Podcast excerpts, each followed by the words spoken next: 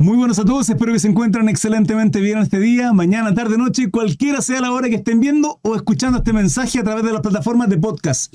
Hermanos amados, acabo de terminar el estudio al capítulo 3 de Segunda de Tesalonicenses y así finaliza esta carta, esta segunda carta a los tesalonicenses. Tesalonicenses, ¿por qué dije eso? No lo sé. Eh, sé que fue de bendición, hermanos, y espero que para ustedes igual. Lo que viene a continuación es un extracto del estudio que duró, creo que dos horas aproximadamente. Lo que normalmente dura los estudios en vivo. Lo que traigo es el extracto, hermanos. Significa que solamente la lectura de la palabra, eh, preguntas, dudas y consulta, y momentos, risas, conversaciones y otras cosas que surgen fuera de este estudio, no está acá. Si quieren verlo completo, pueden ir a mi página de Facebook, Crisar Mesa, ahí está completo. Eh, segunda de Tesalonicenses, capítulo 3, como título, y será de bendición. Que la palabra de Dios sea glorificada. ¿Qué significa eso, hermano Gris? Bueno, ya lo veremos. No sea ansioso, hermano. Es que quiero saber, hermano Gris. Tranquilo. Tranquilo. Pablo, Pablo, bendición, hermano. Gusto verle. Bendiciones, varón. Bueno, por lo demás, hermanos, orad, orad por nosotros, dice Pablo. ¿Por qué motivo? Porque Pablo siempre, hermanos, constantemente en cada una de las cartas que él escribe, en esas cartas paulinas, llenas de, exhortación, llena de, un corazón pastoral, de como un padre guía, dirige, exhorta, disciplina, corrige, motiva a sus hijos. Éfeso, Gálata, a Corinto, Tesalónica, porque siempre Pablo pide que oren por él o por ellos. ¿Sí? ¿Por quiénes ellos? Pablo, Timoteo, Tíquico, ¿sí? los consiervos que eh, ayudaban a Pablo en su ministerio. ¿Por qué? Porque hay situaciones que ocurren en la oración y que Dios se mueve a través de la intercesión, hermano, y es tremendamente importante. Lo vamos a ver en este estudio, capítulo 3, y el motivo del por qué Pablo pide que se ore por él por el trabajo que él hacía por la evangelización, por el trabajo apostólico y, ministerial. ¿Sí? De Chile, mi hermana Ivy Gutiérrez. Dice, por lo demás, hermano, orad por nosotros, para que la palabra del Señor corra. Van a decir, para que sea predicada la palabra, sin tropiezo, para que, para que sean todos alcanzados a misericordia y apartados de la ira y el juicio de Dios ¿En quién? En Cristo Jesús. Por lo que hacemos, no, por gracia, no por obra, para que nadie se gloríe, para que la palabra del Señor corra y sea glorificada, así como lo fue entre vosotros, queridos tesalonicenses, dice Pablo, ¿sí? O sea, ese queridos tesalonicenses, no lo dice Pablo, sí, pero para que ustedes entiendan de que es Pablo hablando a Tesalónica. Para que la palabra de Dios sea glorificada, hermanos. Esto no es por nosotros, no predicamos por ego, no evangelizamos para aplauso, ni para que tener etiqueta, ni ser... No. Es más, la palabra nos enseña que ojalá no seamos maestros de muchos. Ojalá. Dios tenga misericordia de nosotros, hermanos. Mi hermana Carla, buena, buena noche, gusto verle. Versículo 2. Y para que seamos librados de hombres perversos y malos, porque no es de todos la fe. Hombres perversos y malos. Pablo está pidiendo apoyo a la iglesia de Tesalónica. Sí, no solo... Y uno tiene que entender esto, hermanos. Es que, hermano Cris, no sé. En mi congregación no se me da eso de ir a, evangelizar. Soy de, de... Hermano, usted tiene ganancia económica tiene un buen pasar, bendiga económica. Ayude a aquellos siervos que están obrando en, qué sé yo, en las Bahamas, en Irak, en China predicando. Si usted tiene la posibilidad de, ser de bendición de alguna manera, de alguna manera, en aquellos que están predicando, ¿sí? Y que necesitan de la ayuda económica, hermano, hágalo. Lo digo porque Pablo también lo va a tocar acá. Sí, hermano, es que no tengo mucho. Bueno, entonces ore, sostenga a su siervo, sostenga al pastor en cuanto a la oración, ore por ellos para que, para que su familia sea cubierta, para que Dios ponga vallado alrededor de la familia pastoral o de los ministros que estén a cargo o del cuerpo de liderazgo. ore por los hermanos de su congregación, de su iglesia local. Es tremendamente importante, hermanos, entender que somos un equipo, somos un cuerpo, somos familia y que tenemos que cuidarnos y protegernos los unos a los otros. Pablo está pidiendo oración por el ministerio, por el trabajo que él hacía, el apostolado, ¿sí? Y para que seamos librados de hombres perversos y malos, porque no es de todos la fe. Pero fiel es el Señor que os afirmará y guardará del mal. Hermanos, hay situaciones, hay situaciones en las cuales servimos a un Dios poderoso, eterno, glorioso, misericordioso, pero por sobre todo omnisciente, que Él todo lo sabe. Mi hermana Fabi, buenas noches. Pero todo lo sabe conforme a un tiempo infinito. Dios no tiene tiempo, Dios es atemporal, hermano. Dios no se basa conforme a lo que usted y yo nos basamos en relación al tiempo. Dios no tiene tiempo. Pero la palabra establece que Él se mueva a través de la oración, a través de la mano, la fe mueve la mano de nuestro Dios. Y hay situaciones que ocurren cuando nosotros oramos pidiendo a Dios para que intercedan en ciertas situaciones. ¿Sí? Pablo nos enseña constantemente en cada una de las cartas a ello. Entonces la pregunta, hermanos, propiamente tales, permiso, es, ¿estamos orando Estamos orando por, por nuestros pastores, estamos orando por la congregación, estamos orando por aquellos siervos que predican la palabra. Es muy importante, es muy importante y a, y a la vez es, una, es un mandato, es una orden que nuestro Salvador Jesucristo nos enseña con una oración tipo en Mateo capítulo 6. Que nuestras oraciones no solo sean para pedir a Dios bendición, para pedir a Dios alimento, para que Él guarde nuestra vida, para que Él cuide de nosotros, no, hermanos, sino que también sea de intercesión para que ayude a otros, bendiga, cubra a otros, guíe a otros. ¿Sí? Ahí está la misericordia en nuestro corazón, en el pedir por otros y que Dios interceda por otras personas también. Pablo está pidiendo acá que sea cubierto, que, que sea el propósito de Dios mediante la oración e intercesora de Tesalónica para que la palabra sea, sea predicada como corresponde. ¿Sí? y, que, corra, dice Pablo. Cuatro, y tenemos confianza respecto a vosotros en el Señor, en que hacéis y haréis lo que hemos, os hemos mandado. Y el Señor encamine vuestros corazones al amor de Dios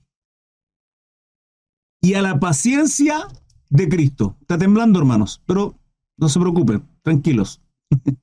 Probablemente, el otra vez también tembló súper fuerte.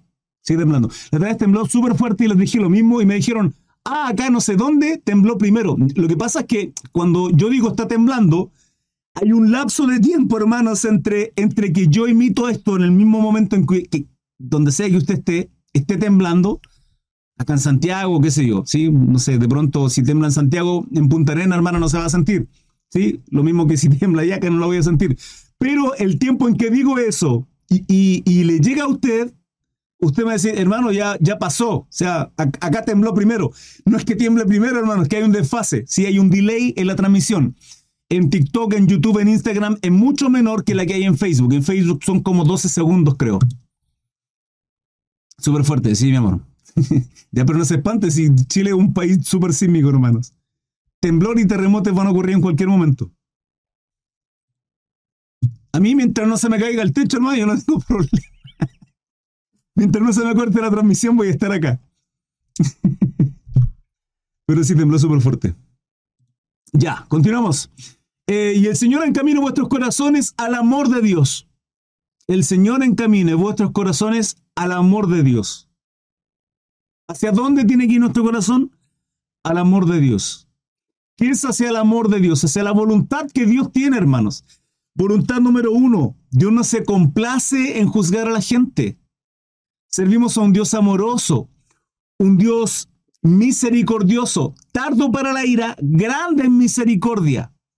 Sí, no se complace en juzgar, pero justo. Y Él tiene que juzgar. Y tiene que juzgar conforme a lo que Él dictaminó en su palabra. ¿Sí? quienes recibirán juicio. Por lo cual, entendiendo que el corazón, la voluntad número uno de nuestro Dios es que nadie perezca, y que por consecuencia Jesucristo se crucificó, se entregó a sí mismo, obedientemente cumpliendo toda la ley divina, para que usted y yo seamos justos delante de Dios, seamos redimidos y no vayamos a juicio al infierno. ¿Sí? Por tanto, esto de que vuestros corazones sean encaminados al amor de Dios, hermanos, si somos hijos de Dios y servimos a un Dios amoroso, misericordioso, ¿cómo tiene que ser nuestro corazón? ¿Cómo tiene que ser nuestro corazón? Exactamente igual como el Padre. La pregunta, hermanos, porque podemos leer esto, esto yo lo digo muchas veces, hermano. Podemos estar todos los días estudiando escatología, podemos estar estudiando Apocalipsis, Daniel, libros proféticos, que son tan complejos de estudiar, tan complejos de entender. Estudiar las profecías, los tiempos que estamos viviendo, hermano, pero si yo no les motivo, si ustedes no se motivan, si el Espíritu Santo no los lleva a perseverar, a practicar la misericordia, a practicar la piedad, la justicia, andar rectamente delante de Dios, hermano, no sirve de nada. Aun cuando usted sepa, aun cuando usted, incluso en una revelación increíble, sepa el día y la hora del arrebatamiento. Da lo mismo. La palabra dice que el día y la hora nadie la sabe, pero aunque, aunque usted la supiese, sí, aunque usted la supiese, ¿de qué va el día, hermanos? Absolutamente nada. De nada si no estamos velando, si no estamos en santificación. ¿Me explico? Termina el título. Voy a dejar simplemente un pequeño paréntesis para responder dudas, preguntas y consultas, hermanos, con relación a lo que ustedes desean. Continuamos. Eh, segunda de Tesalonicenses, capítulo 3. El deber de trabajar. Versículo 6 hasta el 15. Luego la bendición final. Dice así, el deber de trabajar. Pero os ordenamos, hermanos, en el nombre de nuestro Señor Jesucristo, ¿sí? No yo Pablo porque yo digo, no porque, sino en el nombre de nuestro Señor Jesucristo. Que os apartéis de todo. Escuchen bien. Esto pasó en Corintio. Y luego de que pasó eso, el corazón del varón fue quebrantado. Siento en el Señor decirle esto, hermanos. Hay varios de acá que probablemente tengan que prestar mucha atención a esta palabra y que es importante. ¿Sí? Porque Dios es el que transforma el corazón y la vida de las personas, no nosotros. No nosotros. Las palabras que vienen de Pablo ahora, que es inspiración del Espíritu Santo, es una ordenanza de Dios, son fuertes. Son fuertes. Pero son fuertes con un propósito determinado. ¿Por qué? Porque igual que la labor de un padre, que es ingrata hasta cierto punto, en términos de que nuestros hijos, cuando son pequeñitos, hermanos, estamos babosos por ellos, ¿sí? Son nuestro deleite, son nuestra alegría, son nuestro motor en muchas ocasiones. Pero llega un momento en que hay que disciplinar ciertas actitudes que tienen, porque si no disciplinamos, si no corregimos, se volverán delincuentes y personas de mal. Instruye al niño en su camino, ¿sí? Durante todo, en todo lugar dice la palabra. En casa, cuando ande en el camino, fuera de casa, en todo momento. Porque el padre que ama, disciplina. Disciplina. Y es ingrato porque es una situación en que no da alegría. No es gozoso, no hay gozo, no hay, no hay, no hay alegría cuando disciplinamos y corregimos a nuestros hijos. Y aun cuando a lo mejor la disciplina es severa, y aun cuando esa actitud tiene que ser corregida, y tiene que haber un castigo, una reprensión. Quitarle sus deleites, la posibilidad de, qué sé yo, cosas que puedan tener, que les gusta hacer ellos, ¿sí? Salir a la pelota a jugar a la pelota con los amigos, etcétera. Pero hay situaciones que nosotros queremos transformar la vida de los hermanos, de aquellas personas, con relación a corregir ciertas actitudes, hermanos, no vamos a hacerlo nosotros. ¿Sí? Nosotros llamamos a amar, sí, pero también a disciplinar. Y miren la disciplina que ejerce Pablo en esta ocasión. Pero os ordenamos, hermanos, en el nombre de nuestro Señor Jesucristo, que os apartéis de todo hermano que ande desordenadamente. Os apartéis. ¿Qué significa eso? Apartéis. Veamos la nueva versión internacional, porque este, este castellano antiguo es muy complicado. Veamos qué dice. Hermanos, en el nombre del Señor Jesucristo les ordenamos que se aparten de todo hermano que esté viviendo como un vago y no según las enseñanzas recibidas de nosotros. De todo hermano que ande desordenadamente, Reina Valera 60, y no según la enseñanza que recibisteis de nosotros. Esto no es primera vez, en este caso habla del vago, ¿sí? De aquellos que no quieren trabajar, pero en Corinto había una aberración sexual ahí, en, en 1 Corintios capítulo 5. Y Pablo llama a que se obre conforme a esa situación que se estaba pasando por alto. Una iglesia completamente inmadura. Siete. Eh, siete. Porque vosotros mismos sabéis de qué manera debéis imitarnos. Porque vosotros mismos sabéis de qué manera debéis imitarnos. ¿Qué tenemos que imitar? El trabajo, la labor, el ministerio de Pablo. ¿Por qué? Porque las pisadas que él sigue son de nuestro Salvador Jesucristo. Pues nosotros no anduvimos desordenadamente entre vosotros, ni comimos de balde el pan de nadie. Cuando se refiere a que ni comimos de balde el pan de nadie, se refiere así como, así como por nada, ¿sí? Ni comimos el pan de nadie sin pagarlo, ¿ven? Sino que trabajamos con afán y fatiga día y noche para no ser gravosos a ninguno de vosotros no porque tuviésemos, no porque no tuviésemos derecho, esto ya lo ministré, hermanos, en Corinto, habla en dos capítulos completos con relación al sostenimiento, a una ofrenda. Lo compartí en el libro de Romanos con relación a una ofrenda maravillosa que iba a Jerusalén, que abarcaba toda esta iglesia, abarcaba Filipense, ¿sí? Lo estudiamos esto.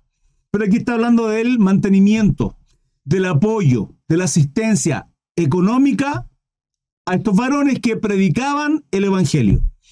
Porque no, no porque no tuviésemos derecho, sino por daros nosotros mismos un ejemplo para que nos imitaseis.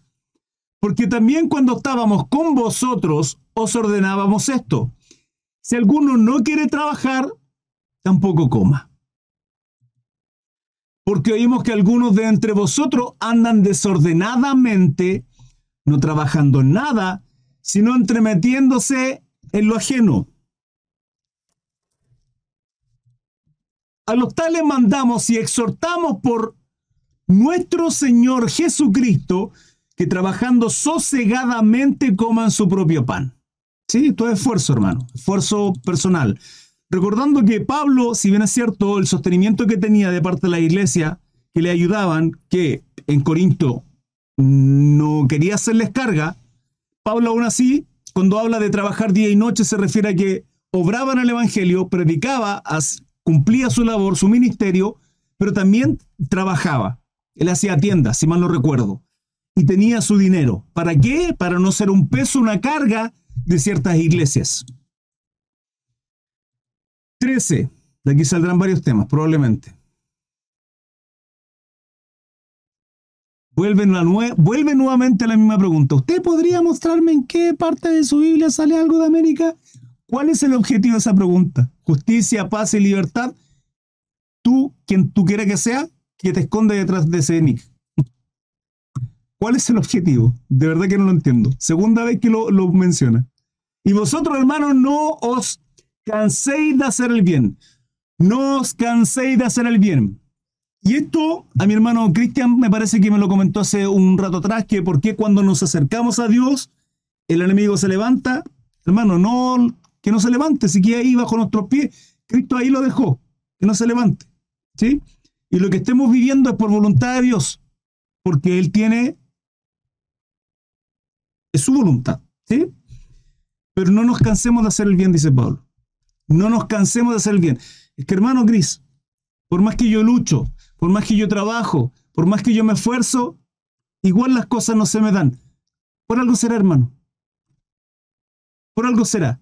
para evitar soberbia en nosotros, para evitar altivez, para aprender paciencia, para comprender lo que significa servir y vivir bajo la dirección de Dios, para entender de que servimos a Dios no para tener todo lo que queremos, como si fuera el genio de la lámpara mágica, sino para comprender de que estamos a su soberanía, que lo llamamos Señor porque las cosas se hacen como Él quiere, cuando Él quiere, de la manera en que Él quiere, no como usted y yo queremos.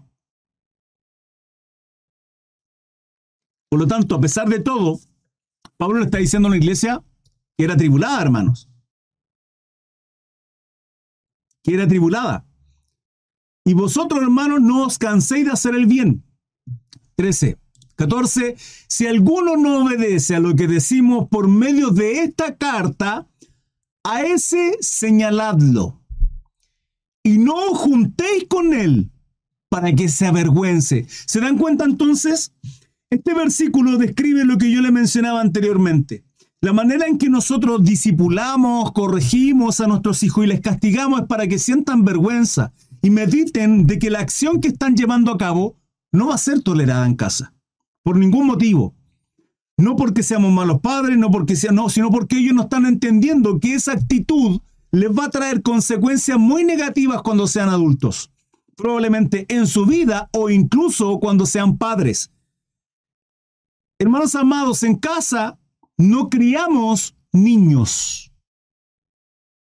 Nosotros criamos niños jóvenes para la vida adulta, ¿sí? No para ser niños eternos. Ay, mi chiquitito, mi niñito, lindo, mi guaguita, y tiene 40 años, 30 años. Hola. Criamos adultos y a nuestros hijos los criamos para que el día de mañana sean nuestros hermanos. Vale decir, para que reconozcan a Jesucristo y vivan conforme a la palabra de Dios. Esa es nuestra responsabilidad. Y lo menciono porque Pablo está haciendo lo mismo. Pablo está, está pidiendo que señalen a aquella persona vaga, floja, que no está trabajando, que se está aprovechando del esfuerzo de otros y les dice, y no juntéis con él para que se avergüence. ¿Sí? 15. Mas no lo tengáis por enemigo, sino molestadle como hermano. No es enemigo, hermano. La misma situación pasó en Corinto y que después Pablo dice que se la acepte y que se la abrace porque ya suficiente ha tenido, suficiente vergüenza ha pasado, mucha corrección ha tenido, fue quebrantado su corazón y que aparentemente dio cambios, dio fruto, se arrepintió, fue quebrantado, no tuvo remordimiento, tuvo arrepentimiento y su vida fue transformada. Hermanos, de la misma manera tenemos que obrar nosotros. Si la palabra es clara y lo vuelvo a reiterar como en muchas otras ocasiones. Déjeme buscar la cita porque siempre se me olvida. Padre amado, ¿por qué tengo tanta mala memoria, hermano? No lo entiendo, Señor. Mateo 18, Santo eres Señor. No sé cómo me acordé, hermano. Es que, hermano, un predicador tiene que ser, ah, ya, sí lo sé, hermano, yo tengo mala memoria, no soy predicador entonces. Mateo 18, 15 dice, ¿cómo se debe perdonar a un hermano? El, el contexto ahí es utilizar, utilizar todas las herramientas, todas las instancias, hasta la última, hasta la última, para perdonar al hermano, para que, para acercarlo a Dios, para que su alma no perezca. La voluntad número uno de Dios es que nadie perezca. Ya somos de Cristo, ¿sí? Somos salvos, entre comillas, somos salvos, digo, hermano, hay que perseverar, ¿sí? No sabemos hasta cierto punto, ya, pero somos salvos. Cristo Jesús, el Espíritu Santo, amén. somos salvos. ¿Cuál es la voluntad de nosotros? Santidad. Hermanos, ya lo hemos estudiado en cartas anteriores, ¿sí? Santificarnos, el conocimiento de la palabra, obrar en la voluntad de Dios. ¿Vale? Ok. Entendiendo este, esta voluntad de nuestro Dios, es entender de que si un hermano, que se ríe hermano, si un hermano peca contra mí, ¿qué dice? Mateo 18 dice, ve y habla con él, conversa, ¿sí? O sea, quizá vergüenza de alguna manera. ¿Por qué? Porque el varón tendrá que decir, hermano, ¿sabe que Si tiene razón, le pido perdón, chimé, hablé mal de usted, cagüiné, como se dice en buen chileno, ¿sí? Por otro lado, o, o, X motivo, ¿sí? Le pido perdón, estoy completamente arrepentido, lo siento, perdóneme. Ok, mi hermano, no se preocupe, Dios le bendice. Amén. Ahí está, eh, que suena bonito, ¿cierto? Sí, pero ahí está mi ego, ¿sí? y por dentro, no importa, Dios está trabajando ahí con mi ego, ¿sí? Con usted, conmigo en esa instancia. Perfecto, no hay problema. ¿Qué ocurre? Esta persona, hermano, ¿sí? Este hermanocillo, ya no, no sé si llamarlo hermano, vuelve a pegar contra mí. ¿Qué dice Mateo? Dice, dice para que en boca de dos o tres, o sea, ya hay testigo, el pastor, un par de líderes, qué sé yo. Hermano, esta es la segunda vez que hablo con usted. Quiero saber qué ocurre, qué pasa con usted, cuál es el problema. ¿Lo conversamos en privado, sí o no? Sí. ¿Sí? Dos, tres, ya, perfecto. Ahora lo conversamos, ¿para qué? Para que su vergüenza crezca, hermano. Luego dice que si vuelve a ocurrir adelante de toda la congregación, para que haya más vergüenza, ¿cuál es el objetivo? Que sea quebrantado, hermano. Que sea quebrantado. Esto no es nuevo. Esto aparece en toda la palabra en el Antiguo Testamento exactamente igual como se hacía con los hijos. Exactamente igual como se hacía con los hijos. ¿Qué pasó con el profeta Saúl? Lo mismo. Fue avergonzado delante del profeta Samuel porque atrás estaban todas las vacas. Mm. la oveja, cuando Jehová Dios le dijo por medio del profeta, destruye todo. Y no lo hizo y desobedeció. Entonces, ¿qué ocurre en nuestra vida cuando somos desobedientes? Vamos a ser avergonzados. Hermano, ¿sabe qué? Yo prefiero quebrantarme en la presencia del Señor en la intimidad a ser avergonzado delante del resto. Yo no sé usted, no sé qué tipo de vida lleve, no sé qué tipo de situación esté teniendo a diario, no sé qué con qué pecado esté lidiando.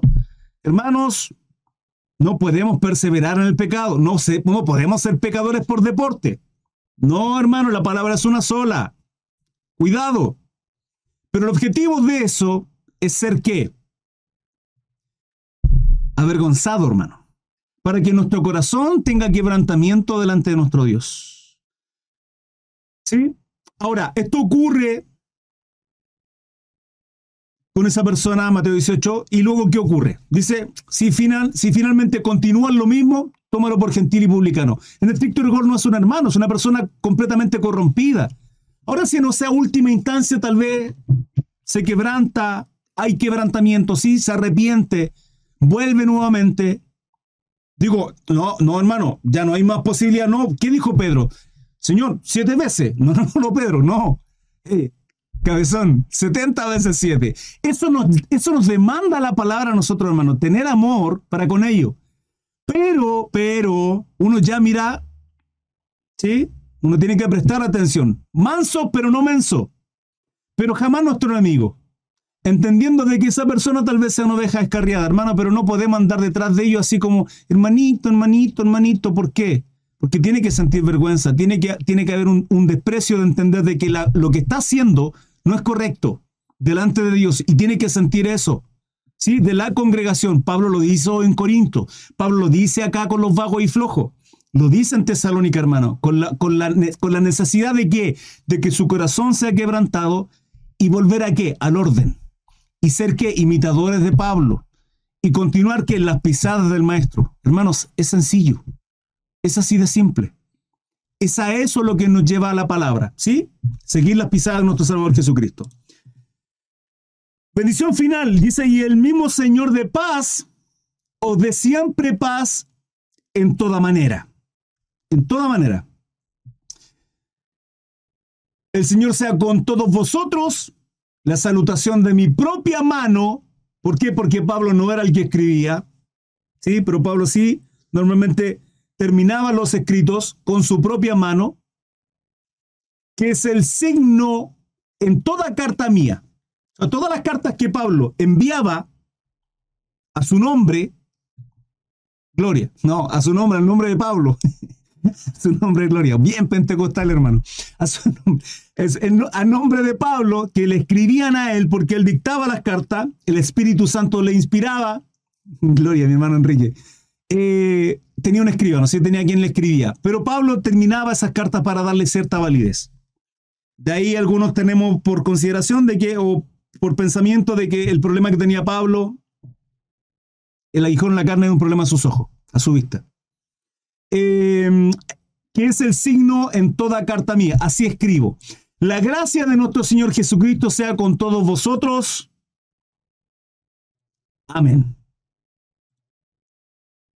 Amén. Amén. Hermanos amados, dudas, preguntas, consultas. Y así finaliza esta carta, hermanos amados. Recuerden, 21 a 15 todos los días en todas las plataformas, Instagram, TikTok, Facebook y YouTube. En las cuatro en simultáneo estoy en vivo y en directo, todos los días, 21 a 15, a excepción del sábado, por dejar un día libre simplemente. Así es que serán bienvenidos en cada estudio. Que tengan un bonito día. Dios les guarde. Hasta luego. Chao, chao.